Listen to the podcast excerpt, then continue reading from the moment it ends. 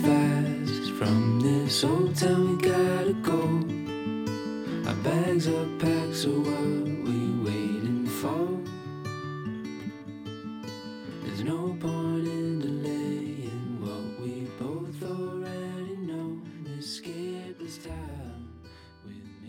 Bienvenidos por primera vez, en este caso, a Crónicas Lombardi. Yo soy Santiago Tomás y venimos a presentar un nuevo programa dentro de, evidentemente, el proyecto que tiene Crónicas Lombardi centrado en la revista, tanto en papel como digital. También, obviamente, las columnas que se hacen de forma regular para la web. Y ahora también empezamos este proyecto audiovisual, en este caso por parte de la zona de audio, este proyecto de podcast. Como he dicho, Santiago y evidentemente, junto a mí, tiene que estar, quien si no, el hombre que ha creado todo esto, el hombre detrás del entramado, me refiero obviamente a Jorge Fernández. Muy buenas, Jorge. ¿Qué tal, Santi? ¿Cómo estás? Fantástico. Eh, la verdad que tenía muchas ganas de hacer esto porque, mm, bueno, lo hablamos tú y yo cuando dijimos, eh, bueno, cuando iniciamos la idea de, de llevar a cabo este, este proyecto, este podcast, ¿no? Y hablábamos mucho de, de, un poco cambiar, ¿no? De ser diferentes, de hacerlo a nuestra manera, de no, de no hacerlo con este frenesí, ¿no? De, oye, pasa esto, hay que hablar de esto, de esto, de esto. Eh, tranquilidad, ¿no? Un poco de paz, un poco de sosiego, un poco de, de, bueno, de hacerlo con más calma, ¿no? Todo y, verlo desde otro punto de vista y no tratar absolutamente todo, cada tema, cada partido, cada cosa, sino un poco lo que nos interesa, lo que, lo que vemos y, y bueno, y luego con los invitados, pues que son que son maravillosos, ¿no? Los que, los que, bueno, pues que van a venir y que yo creo que nos van a aportar mucho, ¿no? No sé cómo lo ves tú, Santi.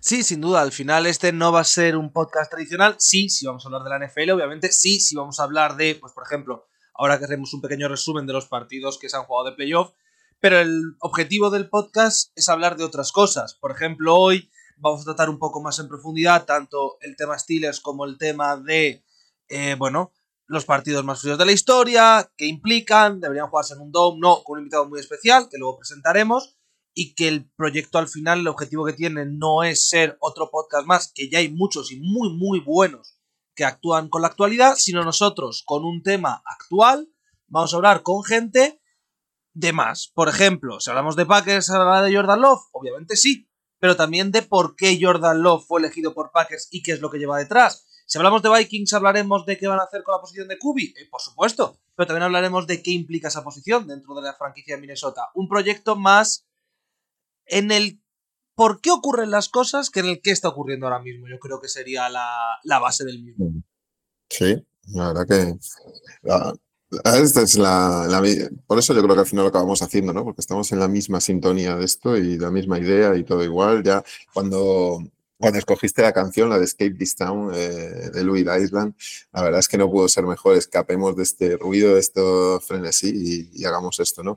Antes de nada, y ya ahora ya nos metemos con, con el fútbol, sí me gustaría porque este proyecto no se sostiene lógicamente eh, del aire ni, ni, nada, ¿no? sino por el apoyo de la gente.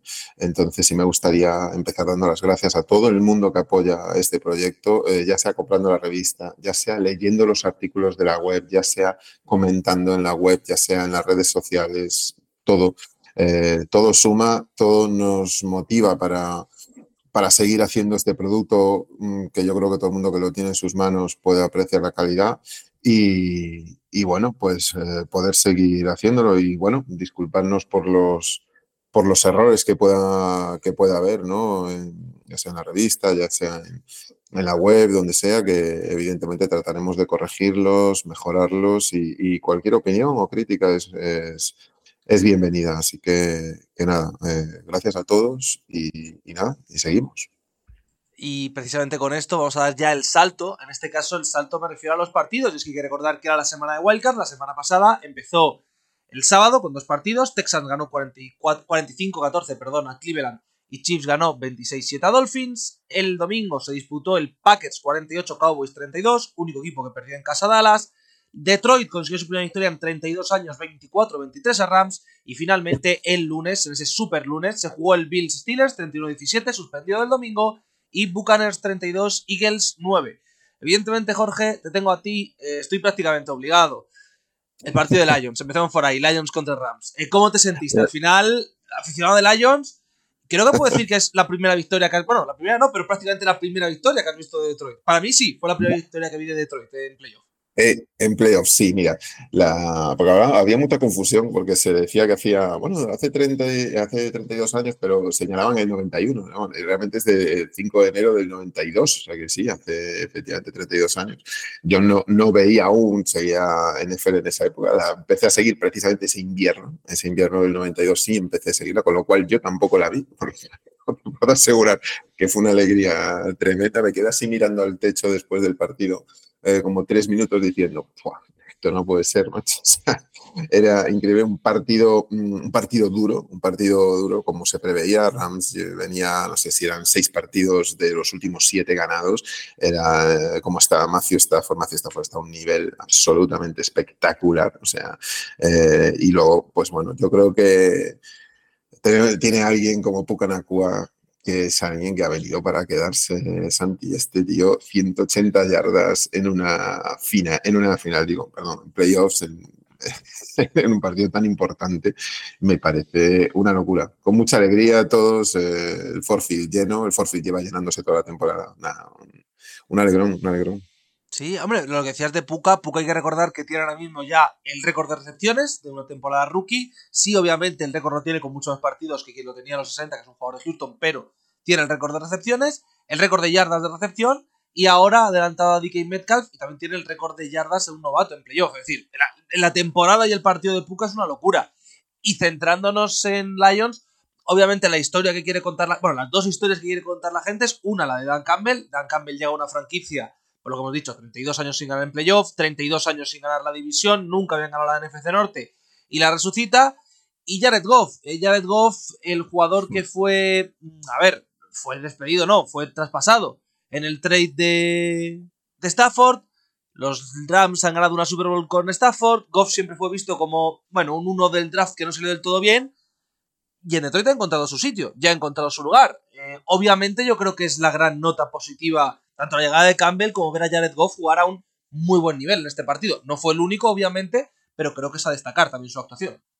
Sí, sí, sin duda. O sea, hizo, hizo una primera parte soberbia, soberbia. O sea, es que no se puede hacer más. O sea, moviendo cadenas, es cierto que la segunda parte de las defensas ambas ajustaron y, costó un poquito más, pero la primera parte de Jared Goff es decir, es que no se puede hacer mejor en, eh, en wildcard, es que es pasando de un lado a otro eh, muy bien, con tráfico, eh, encontrando los huecos y, luego liderando al equipo, ¿no? yo creo que ha encontrado su, su sitio, su, bueno, su lugar, donde tienes una línea que te, que te da una protección top eh, y eso, mm, los quarterbacks que son de los pocket, ¿no? Pues estamos hablando de gente que depende mucho de las líneas, eh, bueno, pues tú lo sabes bien, con Cousins es un poco parecido, gente con precisión en el brazo, curvis que que, bueno, que ven todo el campo, ¿no? Al final, y, bueno, esto es muy importante, ¿no? Al final funcionó, la carrera no funcionó tanto como se quería, al final no llegaron ni, ni 80 yardas, se quedó en 79, en la primera parte, no en la segunda, la segunda solo se hizo 10 yardas de carrera por parte de Detroit, se hizo 69 en la primera, o sea que con eso lo decimos todo. Y luego, bueno, pues una Monra Brown que, que, bueno, que está ahí a chita callando, ¿no? Pero bueno, siempre esa eficiencia y, y todo lo que nos muestra partido tras partido, ¿no? Pero, pero bueno, como digo, eh, o sea, a mí el que más me ha impresionado, y de verdad, de este partido de todos me da igual eh, del equipo que sea, es Pucanagua. A mí yo, siento ser pesado con este tipo, pero es que es impresionante cómo los recursos que tiene para zafarse de, de las coberturas, eh, los, las manos que tiene, eh, cómo corre, cómo, es que es espectacular. El root running que tiene, dices, esto parece un tipo tosco al principio y no lo es. Después de todo eso, corre muy bien, muy depurada las rutas, a mí me gusta mucho. Y la verdad, te lo juro, eh, que, viéndolo contra tu propio equipo, incluso aprecias más las cosas y dices, es impresionante, la verdad, Tomás. Sí, no, es impresionante porque además, más allá de lo que tú has dicho, es que tiene un route running espectacular y que sobre todo es muy limpio, no es un jugador excesivamente rápido. Es decir, la mayor parte de la separación que gana es por eso. Puramente cortar las rutas, hacer bien los cortes, hacer muy bien, evidentemente, los engaños y sorprender. Entonces, muy meritorio. Le ha quitado técnicamente el puesto de receptor 1 a Cooper Cup con todo lo que ello implica en un equipo como Rams. Así que vamos a hablar mucho, yo creo, de Puka. Si quieres, pasamos un poco al resto de partidos. A mí ya se me ha oído hablar mucho y opinar mucho de esta jornada, así que Jorge, te doy a ti el relevo. ¿Con qué te quedas en, una vertiente positiva y con qué te quedas en una vertiente negativa de, esta semana de Wildcard? Bueno, eh, yo positivo, mira, eh, positivo voy a quedar con Packers. Eh, me, parece, me parece tremendo, ¿no? O sea, una franquicia con esa juventud, pero sobre todo demostrando para mí dos cosas muy, muy importantes. ¿no? Eh, yo, em, viendo el partido, te das cuenta ¿no? y veías a, a La Flair ¿no? y, cómo, cómo, diseñaba todas esas rutas eh, que comentaba yo también en un tuit y demás. Mm, eh, cómo liberaba el centro del campo con verticales y cortes con muchos conceptos ¿no? que, que describía en ese tuit, y que además de eso imponía ese diseño sobre el talento del jugador. Me explico. Eh, la separación la provocaba más la ruta que el propio talento, porque tampoco tiene un súper talento consolidado en la recepción como sí tenía Cowboys. Y a Cowboys, por el contrario, lo que me encontré fue, pues eso, eh, lo opuesto, que es que tienes un súper talento en la recepción, un quarterback, vamos a decir, franquicia y consolidado en la NFL, no me voy a referir más allá, pero sí eso por lo menos, y que sin embargo eh, un sistema de juego muy fácil eh, de, defender en este caso por, por Packers, la verdad hay que darle todo el mérito a, Green Bay, pero sobre todo muy clasicote, muy, muy, eh, muy, que, estaba avanzando ya lo que se iba a hacer, ¿no? Y, y, a mí es lo que te digo, yo creo que el sistema McCarthy es talento por encima del diseño frente a Packers que impone el diseño por encima de por encima del talento, por supuesto. Sí, y al final, además, el problema para McCarthy, veremos si sí o no, es algo que ya verá, porque evidentemente el enfado en Dallas es monumental, pero mm, resulta curioso que en este partido, más allá de que evidentemente la Flair le ganó la partida a Dan Quinn, que se la ganó por completo, el partido ofensivo de Packers es muy superior al partido defensivo de Green Bay, perdón, el, partido, al partido defensivo de Cowboys, a mí lo que me sorprendió es lo que tú dices de al final, exceptuando el touchdown de Jake Ferguson, que sí que es una jugada mucho más diseñada, mucho más planificada, que entra solo Ferguson, fue un partido muy ramplón de unos Cowboys que este año sí han tenido partidos malos, es cierto, pero ofensivamente hayan mostrado muchas cosas. Y en, partiendo de esto, yo no estoy muy de acuerdo con las críticas que se está llevando Prescott. Es decir, Prescott no juega un buen partido, esto es obvio, las dos interacciones que tiene son feas, pero tampoco es el responsable de que a Dallas le hagan 48 puntos en contra. Exacto, exacto. Yo lo decía, la verdad que fue un poco polémico porque me decía, pero tú qué dices, no dices el partido, no sé qué. Cuando yo dije, decía, hay cinco verdades de este partido. La verdad es que eran las únicas que me cabían, había muchas más, ¿no? Pero en ese tuit lo que me cabía, que decía, Dak no lo perdió, lo hizo su defensa, ya para empezar. O sea, yo creo que eh, es que lo has clavado perfectamente. Se está criticando mucho a Dak. Dak, evidentemente, no hizo un buen partido, como tú dijiste, pero, eh, chico, que es que Green Bay solo hizo un punt hasta la mitad del cuarto cuarto. Un punt. O sea, algo es que yo creo que ni Brady salva eso. Eh, y Green Bay lo que hizo muy bien, y es algo que a mí me impresionó, la verdad, mm, fue cerrar, o sea, juntaba hombres en, la línea ofensiva, en el interior, por el centro, y dejaba libres los exteriores. Eh, tienen un quarterback como el Jordan Love que sabe moverse de maravilla y es rápido de pies y de piernas, está con una confianza total y absoluta y dejan que fuera de tackles entren eh, pues los que sean y le da igual. Y hasta Parsons, tengo una jugada que incluso lo puse también en el tweet, donde sale Parsons liberado, pero le da tiempo a Jordan Love para, aguantando el hit, evidentemente, pero para, para hacer el pase. Me pareció, eh, pues bueno, pues la Flair en, en este apuro dice, ¿cómo combatir esta defensa? Pues la voy a hacer inútil, voy a intentar cerrar el interior, que ahí es donde me pueden cazar, doy más tiempo por los exteriores y allí va, ¿no? Y Jordan Love, pues es otro eh, con CJ Stroud, ¿no? Que están demostrando un nivel, un nivel que es que yo no me lo creo. Una cosa solamente, eh, apuntar sobre, sobre Jordan Love, me da la sensación, porque tiene, tiene un drop back eh, muy regular, incluso a veces a la pata coja, no sé si te fijas en algún momento, que tiene dropbacks así que dices, tío, pero que no, no, es muy ortodoxo, pero mm, si te fijas, eh, o sea, no tiene miedo a pasarla donde sea, porque yo creo que tampoco ha llevado ningún tortazo, ¿no? Yo creo que aún no ha llevado esos dos, tres interpretaciones seguidas que te hacen eh, dudar, ¿no? Me pongo con Mar Márquez en las motos o lo que sea, ¿no? Que hasta que no tuerce la curva y se la pega un par de veces y dice, uy, cuidado, ya no puedo ir tan, tan alegre, ¿no? Hay que verlos en esos momentos, ¿no? Pero me ha absolutamente impresionado, de verdad. ¿eh? Jordan Love me está impresionando. Es que lo de Love es increíble, es una temporada extraordinaria. Se hablaba mucho de que este año, bueno, se jugaba las habichuelas, porque se la jugaba, es cierto, con el contrato que le habían hecho Packers además, ha cumplido con creces. Le tiene que renovar ahora a Green Bay, técnicamente a partir de mayo, porque le renovaron el mayo pasado, pero es que le van a renovar. Se lo ha ganado. Y por hablar de otro partido, tú mismo lo has dicho. Eh, Jordan Love, muy muy bien, igual que si Stroud, prácticamente mismos números, dos yardas solo más Stroud que Love con mismos completos, mismos incompletos, mismos touchdowns.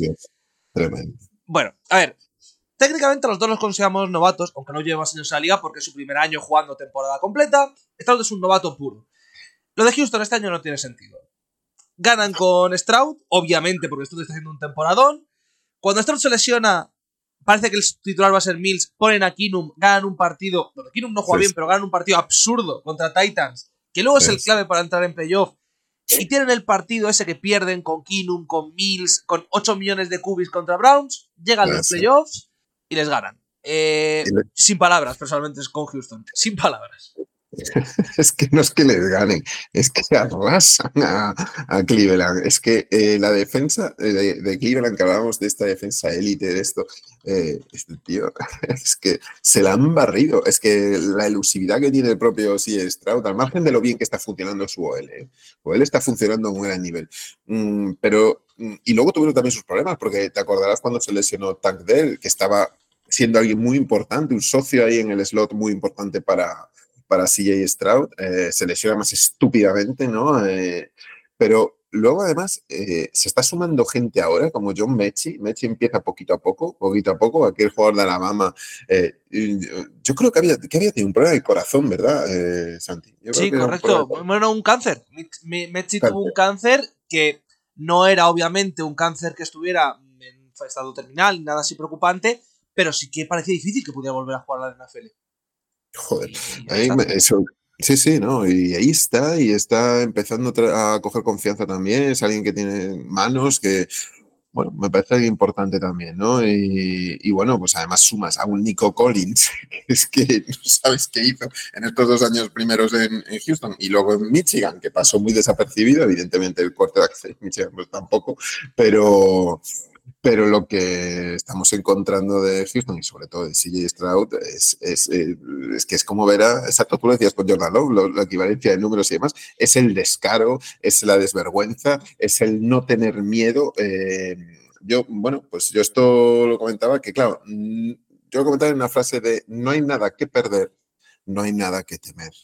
Y esto es lo que pasa con la gente que, joven que acaba de llegar, donde no se les pide esa responsabilidad que si tienes en otros, en otros sitios, no digamos Dallas, ¿no? Que tienes una responsabilidad que desde el año 95 no llega a una final de, conferencia, Entonces, mm, claro, pues esto hace que muestren todo su talento, que lo hagan de maravilla y, lo de, bueno, y luego Cleveland, pues, pues una pena, una pena, todos los problemas que han tenido en el, en el puesto de quarterback han sido muy importantes y esto hay poco que decir.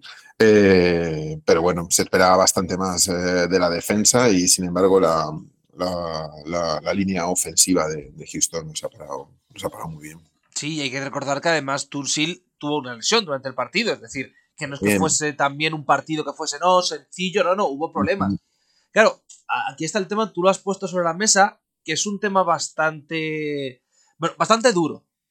Y es que desde que existen los Texans, desde 2002, los Texans tienen cinco victorias en playoff, contando la de este fin de semana. Si nos vamos a Cowboys, Cowboys evidentemente el equipo de, bueno, Texas y de América, tiene cuatro, contando que la derrota esta semana voy a poder ser la quinta. No es un cambio de paradigma, Dallas es el equipo grande, Dallas es donde está toda la publicidad, donde está toda la prensa, pero Houston, con varios cambios de régimen, con varios problemas, todo el tema Watson, el cambio de ahora, el año pasado horrendo con Lobby Smith, da la sensación de que Houston al fin ha encontrado un proyecto. No sé para cuánto tiempo, veremos porque es posible que, por ejemplo, gente como Slovic salga, Slovic el coordinador ofensivo de Houston, pero es un equipo que este año pierde a Stroud dos semanas, lo hemos comentado. Pierde a Tangdell, que lo has dicho tú. Eh, Nico Collins se pierde también cuatro jornadas debido a una lesión. Mm. Eh, ha perdido para la semana que viene a Noah Brown, que también se ha lesionado de gravedad. Y luego en defensa, Will Anderson ha jugado muy bien, pero ha estado varios partidos lesionado. Blake Cashman, el linebacker de Minnesota, que se ha transformado este año en una máquina de placar, se ha perdido varios partidos. No es un equipo que haya tenido la clásica temporada fácil, entre comillas, de evitas lesiones, calendario fácil, etcétera, etcétera. Creo que esa es la parte más positiva. Y por parte de Cleveland, lo que tú decías, la posición de Cubin muy tocada.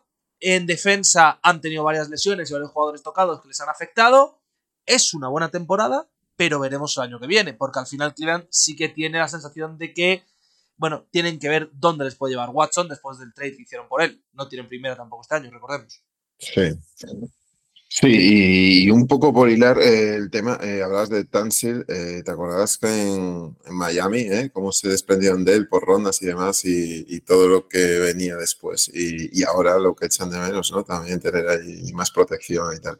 Eh, la verdad es que lo tú lo has dicho, ha sido problema. Todo, yo creo que coges cada, cada equipo en NFL, no se me ocurre así ninguno que no haya tenido problemas. No sé si Ravens, fíjate lo que te digo, hablando con con compañero, decía, por primera vez en mucho tiempo tenemos la línea sana, tenemos los jugadores que no han experimentado ninguna baja importante de muchos partidos, etcétera. Quizás Ravens, ¿no? Pero, pero veo todo San demás. Francisco tampoco ha tenido ninguna. Claro, es que también lo comparo con el año pasado, donde a San Francisco se le cayó todo el mundo. Pero San Francisco no ha tenido ninguna grave, grave de momento. No, eh, no, no, perdió a McCaffrey ahí nada, un día, un partido o medio partido y a, y a bueno, sí, no, no, la verdad es que no recuerdo mucho que haya, que haya tenido, ¿no?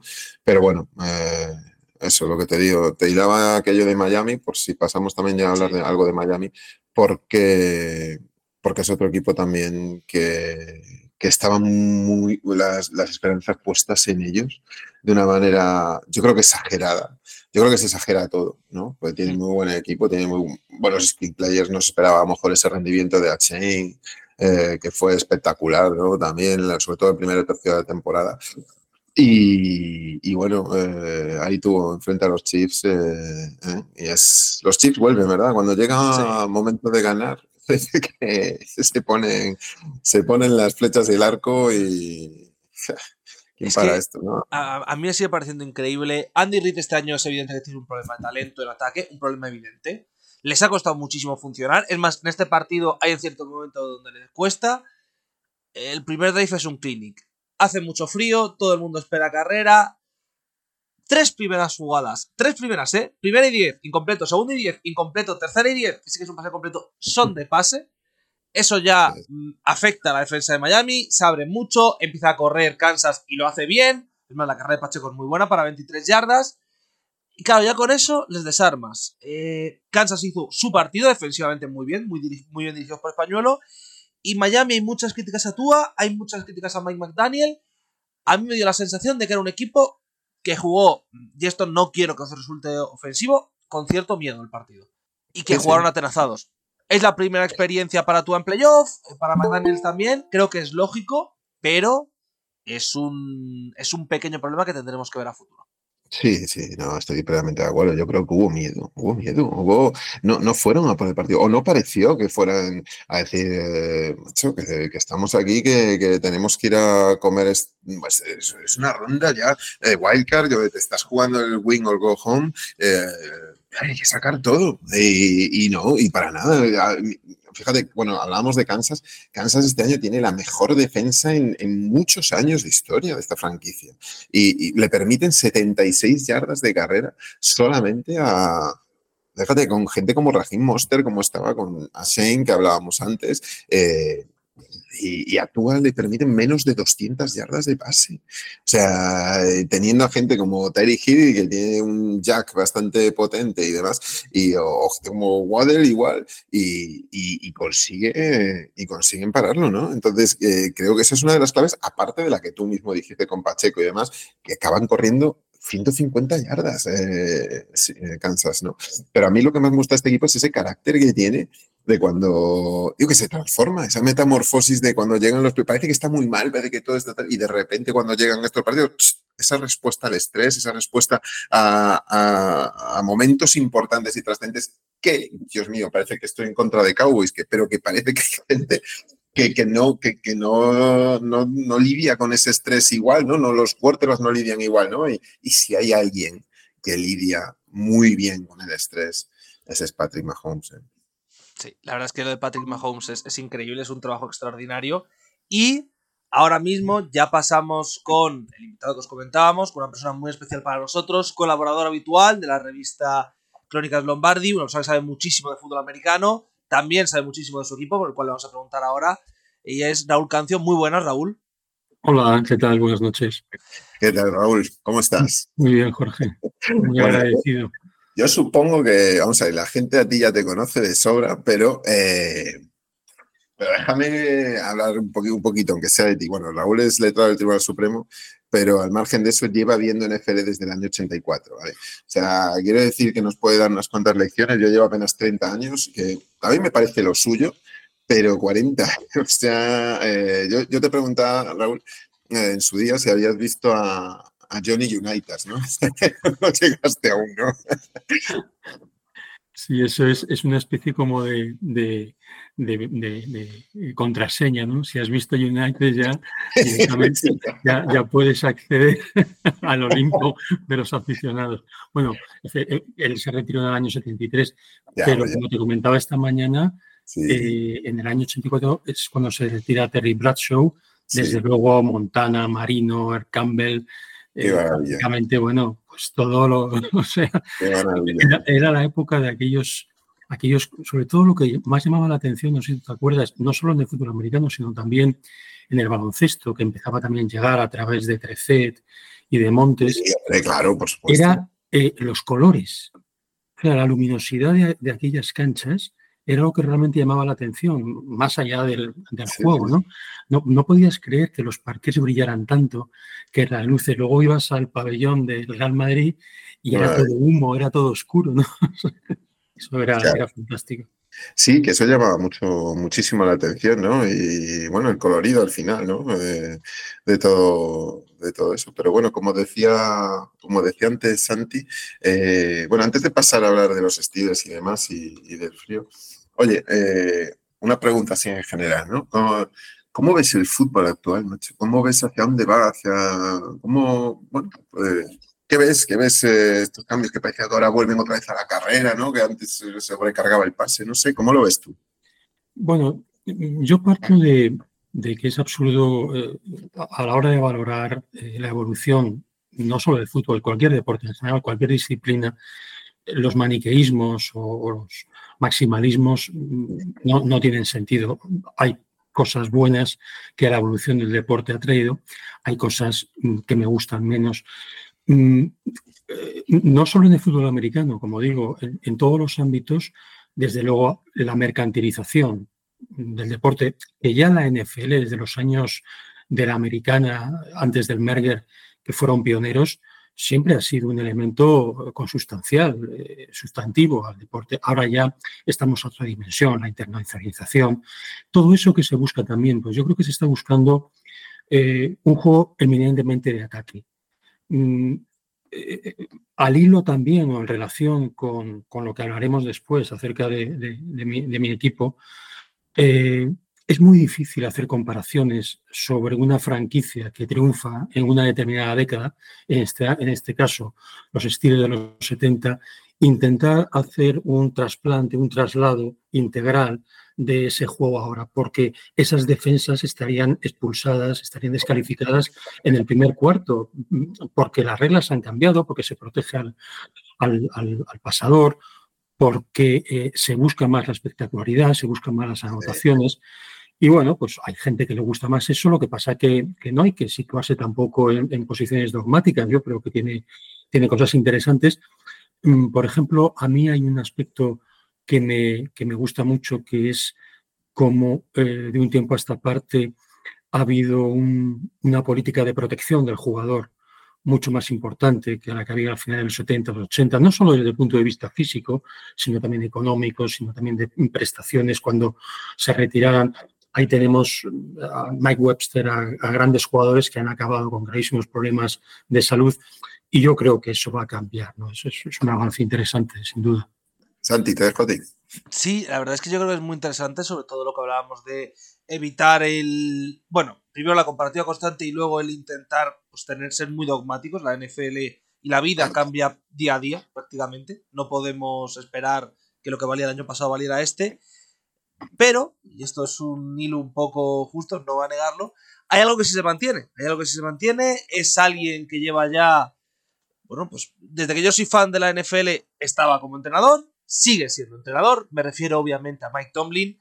Otra temporada más en Pittsburgh de Tomlin, 16 años ya, otra temporada en positivo, otra temporada que llega a playoff, en este caso para perder, contra Buffalo en un partido donde Buffalo fue muy dominante y se cumplió un poco lo esperado. Eh, te quería preguntar, Raúl, es cierto que Pittsburgh venía con lesiones y igual no pudo jugar, pero ¿cómo valoras la temporada y este partido que era un partido difícil contra, contra Buffalo? Eh, eh, eh, no creas que no voy, que, pretendo eludir la pregunta sobre la temporada y el partido de ayer, pero yo creo que, el, como, tú has comentado en la pregunta, después de 16 años en la franquicia, no nos podemos ya detener en el rol específico de Tomlin, sino que, o, en, o, en, cuestiones epidérmicas o coyunturales, el problema de la franquicia después de 16 años, después de siete años sin ganar un partido de playoff, repitiéndose las mismas pautas, los mismos patrones cada vez que en. Hoy he leído un dato absolutamente escalofriante. Eh, en los últimos cuatro partidos de playoff que los ha perdido los Steelers, en el primer cuarto tiene un saldo negativo de 66-0. Es una cosa acojonante. Yo, no lo sabía, lo he leído hace unas horas y lo he anotado. Digo, esto lo tengo que comentar. Eh, hemos cambiado los running backs, hemos cambiado el backfield, hemos cambiado los receptores, hemos cambiado el tight end, hemos cambiado los eh, coordinadores. Se ha cambiado todo menos Tomlin.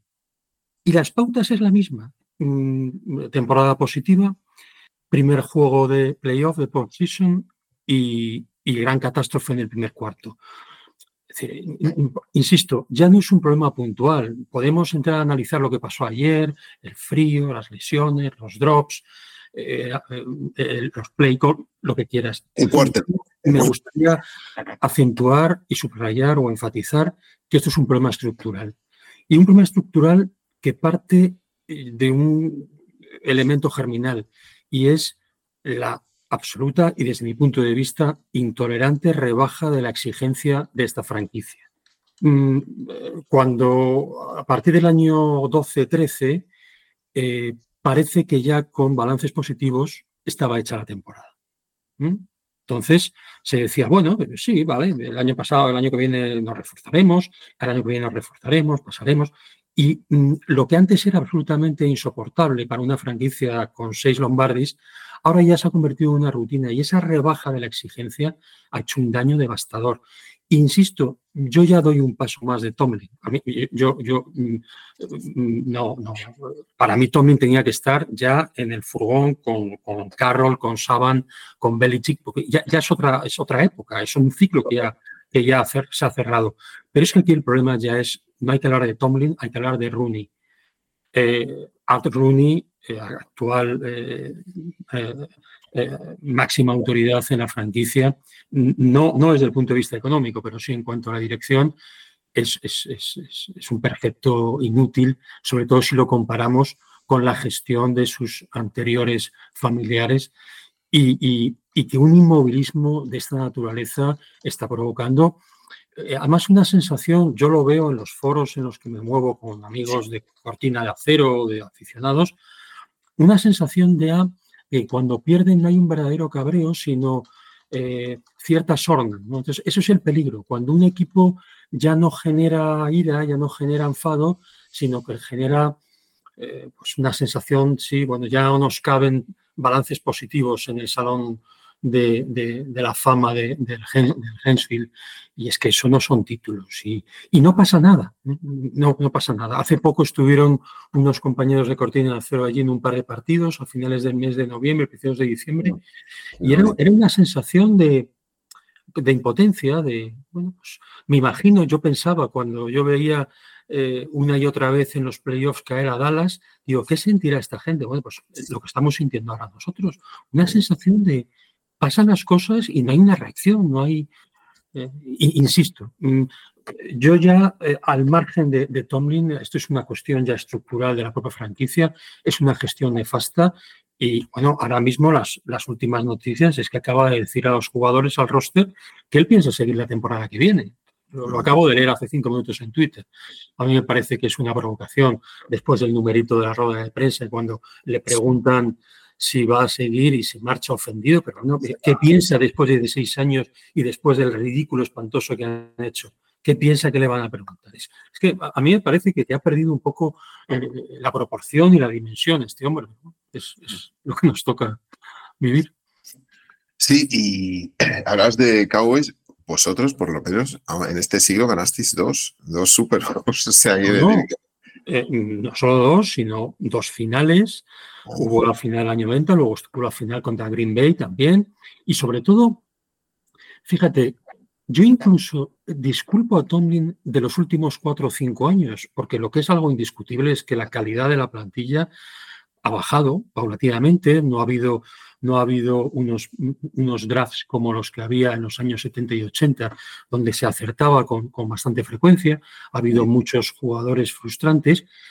Mm, yo creo que le ha sacado partido. Es decir, eh, obtener balances positivos no es algo irrelevante. Ahora bien, lo que no se puede valorar es como si fuera un título. Y desde luego, el grave problema de Tomlin y cuando debería haberse cortado el asunto es cuando tenía una plantilla de una excelencia insuperable, con un Brown, con un Leveón, con un Big Ben, con una defensa en su mejor momento, ahí hubo tres, cuatro años que había que haber ganado dos, dos anillos.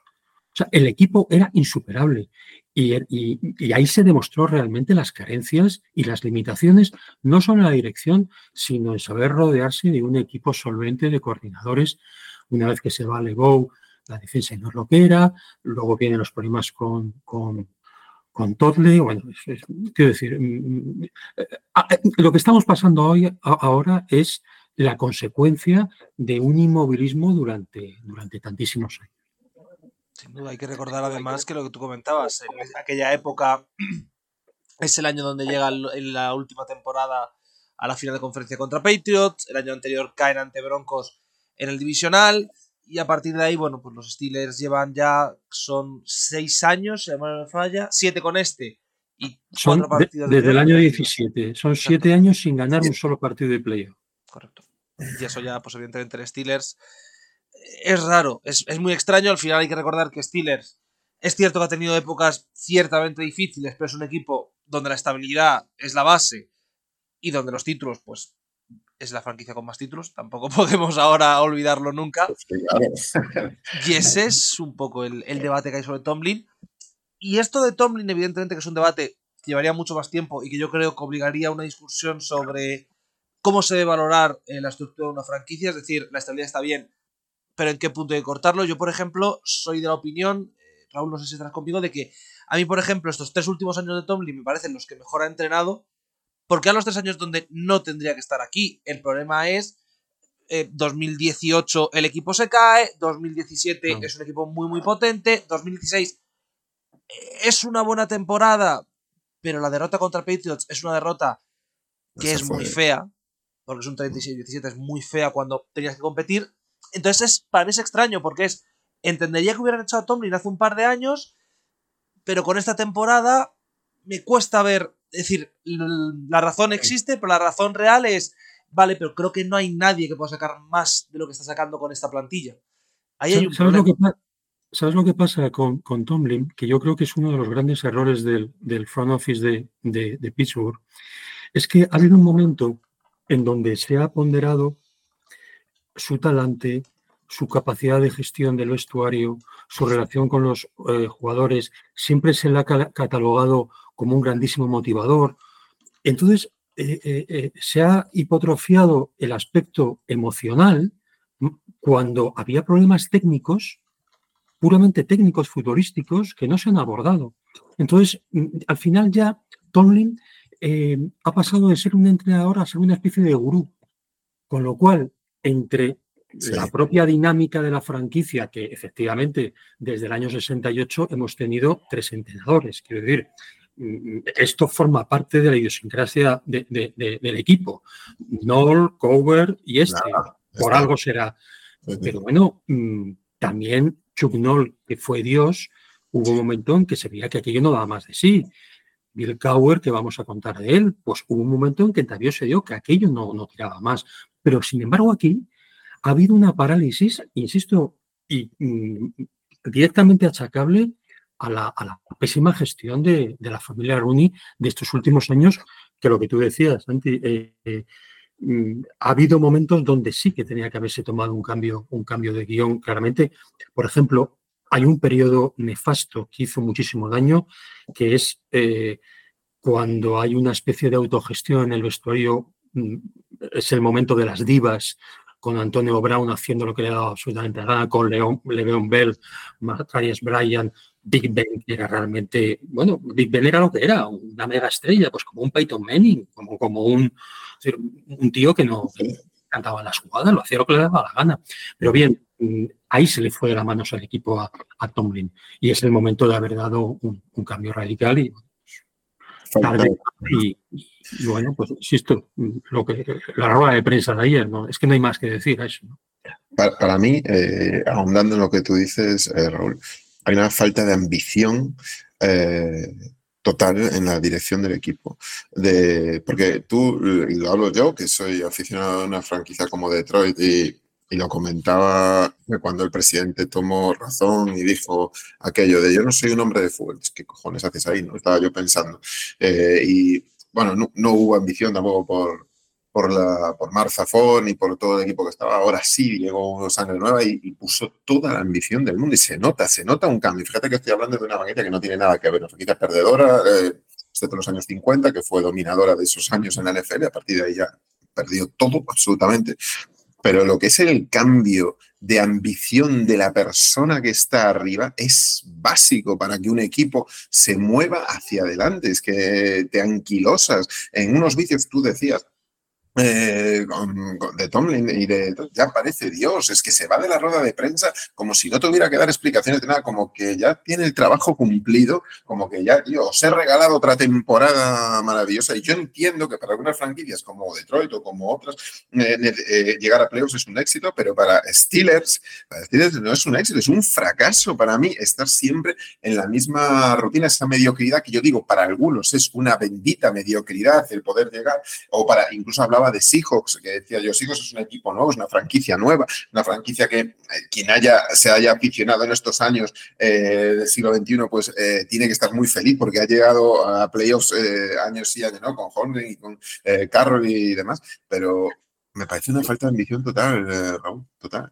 Lo que hablábamos antes, cuando hay una rebaja así de la exigencia y cuando mm, cualquier temporada por mediocre que sea, te parece, en, la, última, la última semana, que como en las últimas cuatro temporadas había que estar con los transistores, como se decía antes, viendo las combinaciones, si gana Búfalo, si pierde Miami, al final, viendo en las redes sociales, es una cosa acojonante. Nos habíamos metido después de una carambola absolutamente delirante. Sí, Acojonante, acojonante. Pero vamos a ver, pero, pero ¿qué, tontería es esto? O sea, es, mm, mm, yo creo que mm, también hay algo, hay, algo de responsabilidad en la propia dirección de la franquicia de no haber sido capaz de trasladar ese legado de orgullo, de, de campeón, a generaciones nuevas que se contentan con mover la toalla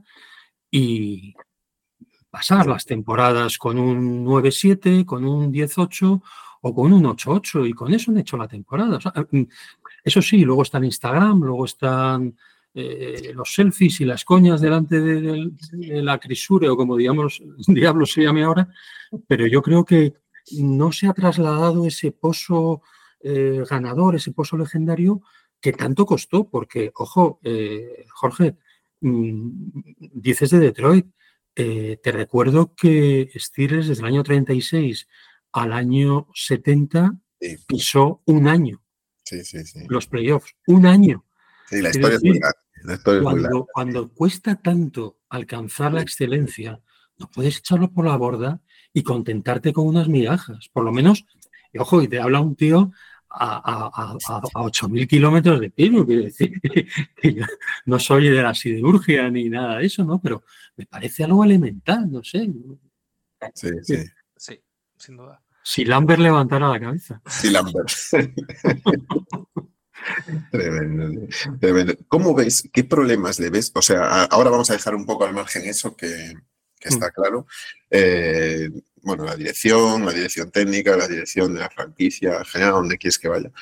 Eh, problemas reales, ¿no? De- del mundo, del mundo real, ¿no? De, de aquí, de, eh, de primer mundo. Eh, problemas de, of- de línea ofensiva. O sea, ¿qué, qué, hacia dónde crees que tiene que ir ahora? Ya, ya no tengo, quiero ver entrenadores ni nada, ¿no? Quiero ver tú qué, qué, qué opinión tienes, ¿no? Porque yo veo una línea ofensiva muy débil, hay dudas en el quarterback, eh, bueno, eh, TJ Watt se vuelve a lesionar, etcétera. Hay, Eh, hay- ¿Qué hay ves? muchos.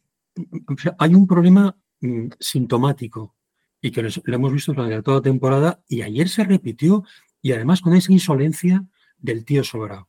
No, mm, Harvey no puede jugar en este equipo. O sea, mm, un tío que en sus tres primeros pan hace 34, 37 y 31 yardas y le sigue poniendo. ¿Por qué? Porque le da la gana. Quiero decir, es, es esa, esa sensación de decir, bueno, es que yo estoy por encima ya del juego, mil cosas. Em, partamos de una base.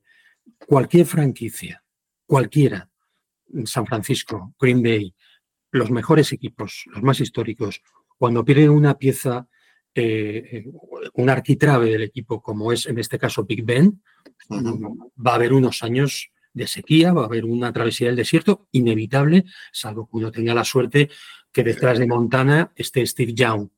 Vale. Mm, esas cosas pasan dos, tres veces. O eh, después de Fabre está Fabre, Rogers y ahora Love. este tipo de cosas, pero no suele pasar. Ahí tenemos a Alway, ahí tenemos a, a- a cientos de quarterbacks que suponen un desequilibrio en la franquicia. Partiendo de eso, ha habido muchas dudas, ha habido eh, una falta de criterio a decir, vamos a buscar un quarterback de un perfil o vamos a apostar. Este año y el anterior se apostó por este chico. Eh, a mitad de la temporada vemos que la cosa no funciona. Resulta que Mason eh, Rudolph, que estaba eh, prácticamente ya empaquetado, parece que era el, el- Salvador. Vemos que la primera parte Rudolph da lo que da, porque es que es lo que es. Es decir, hay un problema de diseño. La línea ofensiva, como tú dices, ha sido un perfecto desastre en los últimos dos o tres años. Luego hay elementos, mm, ya bajando a aspectos técnicos, que ayer también se pusieron de manifiesto, hay unos problemas técnicos de placaje, de eficacia, eh, terroríficos. Estamos hablando de la élite de la élite. O sea, esto no es flag football de, de aquí, de mi barrio. Mm, ayer hay un blitz sobre Allen que Allen le hace un movimiento de cintura y el otro ni se entera. Estamos, eso, no puede pasar. Eh, por ejemplo, el, tema de, de la ultradependencia. Hay equipos que mm, eh, son eh, absolutamente dependientes, están vinculados a su quarterback. No puede ser que sin, sin Watt tengamos un balance de 1-11. No puede ser. Quiero decir, eh, por supuesto que hace big plays en cada partido, pero mm, tiene que haber otras soluciones. Nunca vamos a conseguir otro Watt cuando él esté lesionado, pero puedes conseguir mm, eh, eh, recursos estratégicos, recursos tácticos, recursos técnicos para intentar cubrir. Ayer no hubo ningún tipo de desborde por ninguno de los dos flancos. Y eso es una cuestión técnica. O sea, nadie está pidiendo, mm, vamos a, a- a redescubrir a un, a un, a un Polamalu. No, pero bueno, hay, otros elementos para, para, para intentar, y, eso es lo que está, está fallando. Y desde luego, eh, hay un, a mí me parece un, aspecto fundamental, es eh, la incapacidad casi patológica de Tomlin de crear equipos eh, de staff, de crear eh, unas mallas de, coordinadores, de asistentes, ayudantes solventes y con estabilidad y de darles la, responsabilidad adecuada. Eh, no, ha creado ese, tipo. Es Tomlin no es un entrenador que haya creado dinastías, que haya creado linajes, como hay otros tantos a lo largo de la historia de la no sé la razón. Insisto, yo creo que porque eh, se ha potenciado una imagen más eh, emocional que técnica de un entrenador y al final yo creo que el personaje se ha comido a, a. O sea, ya es, un meme en sí mismo. Eh, realmente cuando uno le ve, mm, a lo largo de la temporada ha habido partidos donde ha habido victorias normales ante equipos mm, que tenían unos balances y, se estaban celebrando como si hubieran ganado el Super Bowl. Hay una, hay, una, hay una imagen de un touchdown perdiendo por 20 puntos de Deontay Johnson que es un bochorno. Es como si en un partido de fútbol vas palmando 5-0, metes uno y haces una voltereta mm. y subes la camiseta. no, sé, yo creo que, insisto, no, no, no hay un... En el vestuario de ayer, en Najee Harris le preguntaron y, contestó una cosa muy interesante. Dijo, falta estructura, eh, falta disciplina. Eh, me quedo con la primera parte. Cuando dice que falta estructura, es lo que te estoy diciendo. No nos podemos quedar en aspectos coyunturales. Es que falta una estructura de franquicia que se ha ido disolviendo en estos últimos años. Y es lo realmente preocupante, porque, insisto, un Big Bang no se encuentra en el AliExpress. No, no se pide. Pero otras cosas sí. Otras cosas sí. Sí, la verdad es que sí. Y evidentemente sobre este partido te queríamos preguntar, porque en el artículo que hiciste, esta, bueno, esta semana, este mes para, para Crónicas Lombardi, hablabas de algo mm, interesante, algo que evidentemente afectó a estos playoffs. Es más, este partido fue suspendido parcialmente por el frío, fue principalmente por la nieve y la imposibilidad de viajar, pero el frío. Este fin de semana hemos tenido dos de los partidos más fríos de la historia, en concreto el de Kansas entra dentro del top 5, este de Buffalo no por la suspensión y que se jugase el día posterior, pero sí que la nieve fue un factor en las gradas sobre todo, que vimos imágenes bastante sorprendentes. Eh, te quería preguntar porque al final tú mismo lo has dicho, la NFL cambia mucho, la NFL está en un constante movimiento, Buffalo va a hacer un nuevo estadio. Ese nuevo estadio, preguntado con sus aficionados, sigue siendo un estado abierto. Es cierto que con más protección para las gradas, en concreto un 60-70% de las gradas estarán cubiertas o parcialmente cubiertas, como los estadios europeos aquí, estoy pensando en el Metropolitano, estoy pensando en el campo del Tottenham. ¿Cómo valoras tú, primero, el frío en invierno, las quejas que hay por jugar estos partidos, estas temperaturas, y el debate que existe de que hay franquicias, Minnesota por ejemplo, que juegan Dome, Green Bay, Chicago, Buffalo, Kansas, que se niegan a jugar en Dome y prefieren jugar en abierto. ¿Cómo lo valoras y, la queja que hay sobre ello por parte de ciertos jugadores? Eh, a, mí eh, em, lo, que comentas es, es mm, extremadamente actual y va un poco en la línea de esta, ¿cómo te diría yo? Sin ofender a nadie, mm, una cierta... Eh, dilo, dilo. dilo, sí. No, es que quería decirlo en inglés para que quede más ligero. Es como un poco más softly, más friendly, ¿no? Entonces, eso también, vamos a ver, el frío y la NFL es ontológico. Quiero decir, es que es algo elemental. Es un elemento esencial en los diseños de los equipos y en la forma de juego. O sea, mm, durante muchísimos años, al principio, en los años 60, los años 50, eh, las franquicias em, sostenían eh, el desarrollo y, su potencial precisamente en las condiciones atmosféricas. ¿Por qué? Porque estaban mejor preparados, porque sabían adaptarse mejor a esas condiciones y por un millón de cosas. Recuerdo la novena Super Bowl, la primera que gana Steelers, se juega en Nueva Orleans, en el Tulane Stadium. Y es en el mes de enero y es en la zona del Golfo. Aún así hacía 9 grados. Bueno, fue un partido terrorífico, con un frío tremendo. Eso favoreció a un equipo como Pittsburgh acostumbrado a los fríos de la Lengueni. Eh, el, sábado me parece que fue, cuando fue el partido de, el partido de Dallas, eh, del wildcard de, de, Dallas, fue el sábado, contra Green Bay. Eh, yo les vi a jugar en el AT Stadium en Arlington y me estaba acordando de la Ice Bowl en donde ganan Green Bay. Es decir, ese mismo día que estaban jugando en Arlington, en Green Bay, se lo dije, se le mandé un mensaje a Moy Molina, en Green Bay estaban a menos 21 grados. Oye, si Dallas obtuvo un, una mejor, un, mejor número por haber jugado una mejor regular season y pudo jugar en un DOM tranquilamente, aún así perdió, pero bueno, en teoría le favorecía su juego mucho mejor que jugar con 20 grados bajo cero en la tundra de Wisconsin. Mm, a mí me parece que son quejas absolutamente eh, absurdas. Es como si le pedimos que en, Newcastle no llueva o que los partidos, acuérdate de la Copa Europa cuando había que ir a jugar a Noruega, al Norvex, pues que, hubiera calefacción. Es que forma parte de, una de las armas del equipo eh, acostumbrarse a esas condiciones meteorológicas. Y aparte yo creo que el, el frío de la misma manera que eh, la liga de béisbol es la liga del verano, aunque luego eh, el, fall y en otoño sea cuando se, resuelven las cosas, pero es una liga de verano. La gente va en verano a ver sus partidos de béisbol. Bueno, pues eh, el fútbol americano es, es invierno, es frío, es nieve y bueno, todo lógicamente en su justa medida. Se discutía, se ponían en, las redes que se habían jugado partidos, por ejemplo, en el mismo Búfalo, un partido, recuerdo hace tres o cuatro años, con una exhibición de Le'Veon Bell que parece que jugaba a cámara lenta. Bueno, es que no nada que ver lo que estaba pasando el domingo en, Búfalo, era una ventisca, era el planeta hot, no se podía caminar por las calles. Es imposible por un problema de seguridad física, pero es que además...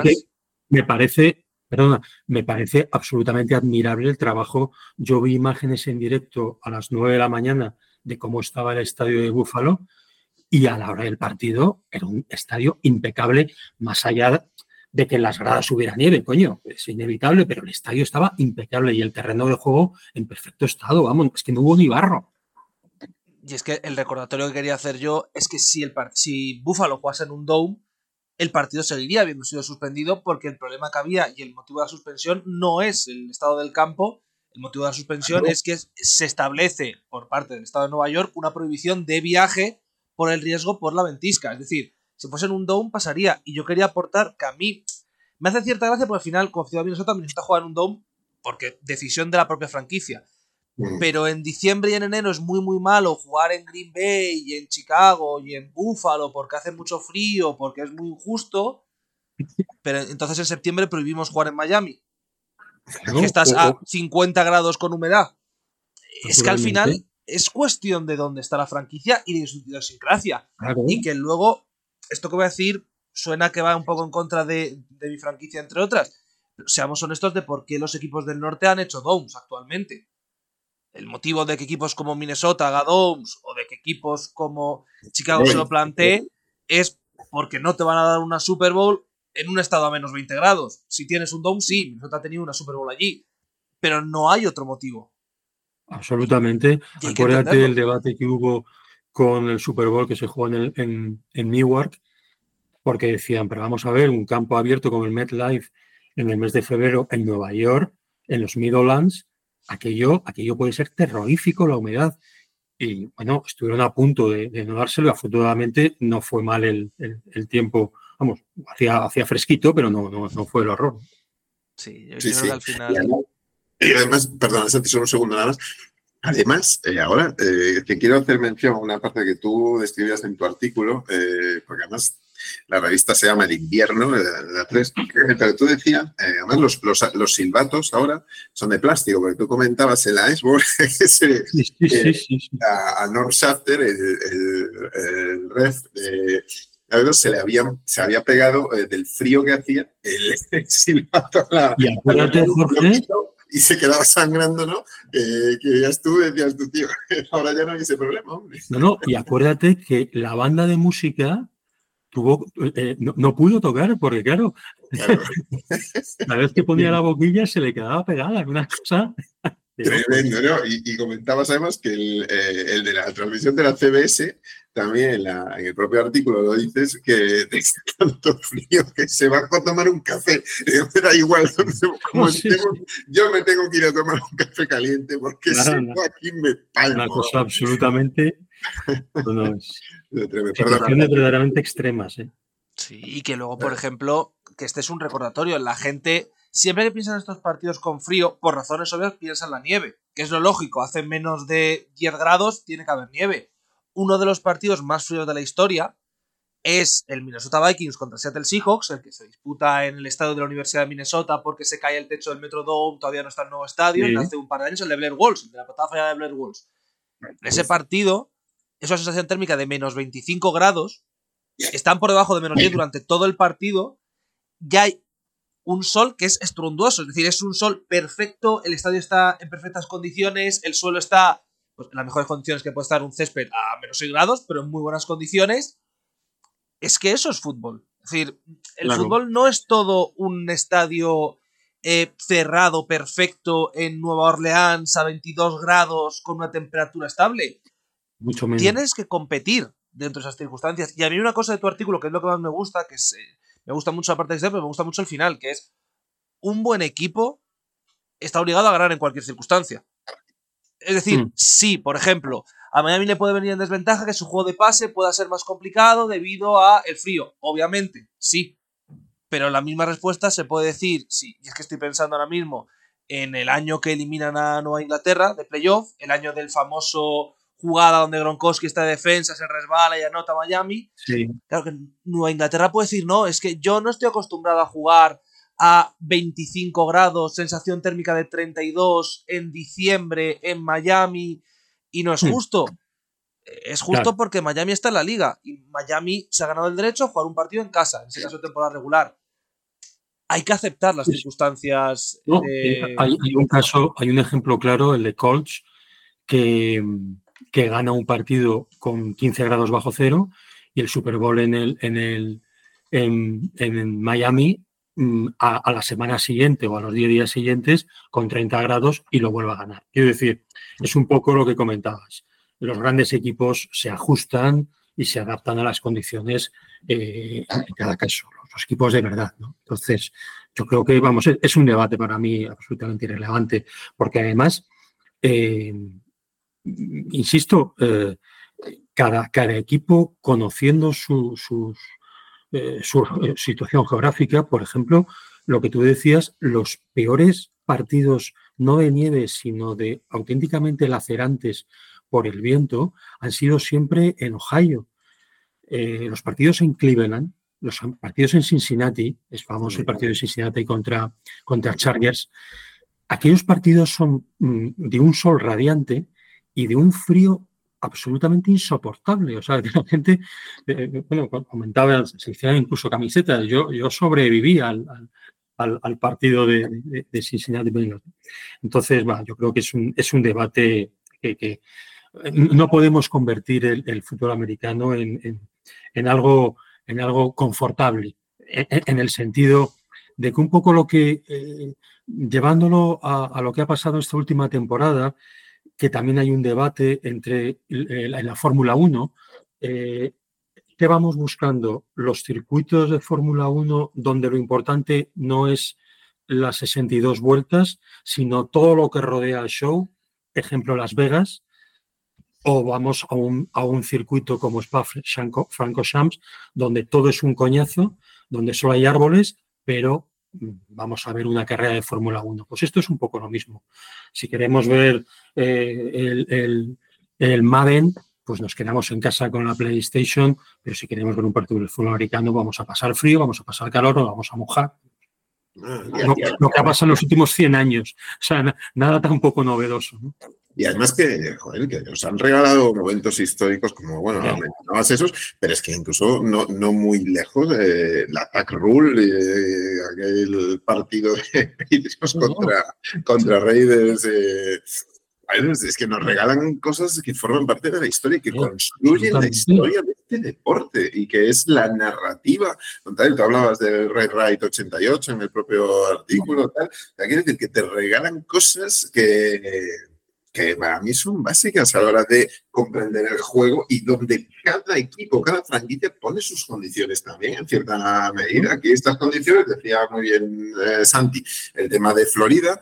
Mm, el calor que hay en algunos, eh, pues en septiembre, como decía, ¿no? Con sensaciones térmicas eh, brutales. Pero eso que te digo, la, la, liga nos trae esas imágenes y esa vida, esa historia gracias a esto. Entonces, eh, un poco lo estamos quitando, como vamos quitando, fortaleciendo con las ofensivas que tú hablabas, vamos haciendo, nos vamos quitando el fútbol de encima, el fútbol de verdad. Y vamos a llegar a un momento, lo comentaba con Pepe Rodríguez, me decía Pepe, eh, es que en el momento en que ya confundamos un deporte con otro, decía, hablaba del flag y de y el fútbol son diferentes y cada uno tiene su. Y, y, el flag tiene. Eh, son complementarios. Y, tiene que, que, Pero en el momento que decía Pepe, en el momento en que esto, porque iba en ese, va en ese camino, ¿no? No ahora ni en año, pero sabe Dios cuándo, ¿no? Se convierte en flag, ni tú ni yo estaremos aquí. No porque no vivamos, sino porque no lo vamos a ver. Y es verdad, porque al final vemos un deporte como este, por mm, ya no solo porque, bueno, pues la cierta violencia que como puede haber en el boxeo tal, pues nos atrae en muchas maneras y nadie puede negar eso. Y luego también la violencia eh, externa, ajena, como elementos exógenos al propio juego, ¿no? Eh, como pueden ser, pues eso, la nieve, el viento, el calor, el frío, el va condiciona eso. Pero fíjate, son, son elementos exógenos, pero que están al alcance de la estrategia y del diseño de la temporada de cada equipo. Porque si tú sabes que jugando en, tu, jugando en Minnesota o jugando en Wisconsin tienes una serie de ventajas, te vas a procurar muy mucho de los playoffs tener ventaja de campo. Te quiero decir que, que, que no es... Ahí el factor campo, cuando más estamos hablando que son eliminatorias a un solo partido. Mm, no es ninguna broma. Entonces dices, oye, por supuesto que sí, ¿no? naturalmente, es elemental. Y es que, por ejemplo, y eh, volviendo al mismo punto, eh, equipos del sur que al final parece como que en el sur es mucho más fácil. En Miami, y esto lo tienen hecho, y lo tienen hecho de una forma muy inteligente, Miami tiene la banda rival puesta cara al sol todo el partido. Con la sensación térmica mucho peor, porque así y esto es así, jugadores de línea teniendo que estar con casco, coraza, todo puesto durante cuatro horas al sol, se pasa mal. y es una ventaja. Y luego, los peores partidos que yo recuerdo de fútbol americano a nivel eh, fútbol como tal, partidos me refiero de fútbol dentro del campo, suelen estar mucho menos relacionados con la nieve que eh, partido en Cleveland, partido en Pittsburgh, partido en Miami, partido en la costa este en general, con eh, huracán cercano, tormenta tropical cercana, que hay una lluvia horrenda, que no se puede ver prácticamente nada, y que los equipos no pueden jugar porque juegan en barro. Y estoy pensando en aquel famoso Miami contra Pittsburgh un jueves, que es un partido absolutamente deleznable de ambos equipos, porque es que no pueden jugar, es que hay tanto barro que no pueden jugar. Bueno, eso es NFL. Y si llega a ganar Miami, que era uno de los peores equipos de la liga, y Pittsburgh no, pues se te queda cara de tonto si eres aficionado de Steelers, pero es lo que hay, amigo. Y yo creo que al final, que querer quitar, por así decirlo, el factor aleatorio a un deporte, para cualquier deporte, es quitarle la mitad del, deporte, porque es lo que nos gusta. Si esto fuese 100 partidos dentro de un dome con, la, con normas súper claras y con todo súper definido, perfecto, pues el 99 ganaría el mismo. Y aquí yo creo que lo que a la gente le gusta es que puede ganar cualquiera. Que luego lo de que puede ganar cualquiera es un oxímoron y no es cierto pero prácticamente cualquiera puede ganar cualquier partido. Yo creo que eso es el punto importante. Pues si queréis, como estos podcasts van a ser de una hora, Raúl, muchísimas gracias por pasarte en el día de hoy por aquí. Al revés, estoy de verdad honrado en, que me hayáis invitado precisamente al día de la inauguración. Yo creo que Jorge lo ha hecho porque como sabéis que soy el, no he visto United, pero soy casi el decano, he visto que ha dicho, yo creo que es una buena manera de inaugurar el podcast con un, ah, verdadero veterano de Vietnam. Está, Rocky Blair y estoy yo, solo me falta el bigote.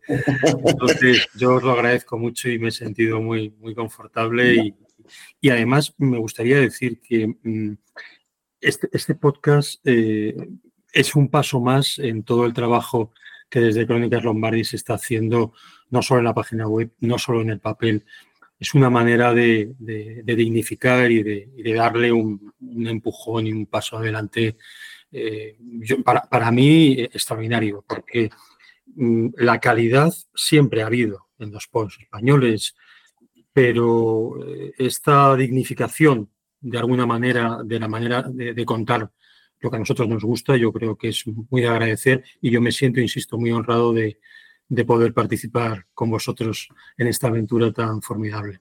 Pues sí, yo te agradezco un mundo, Raúl.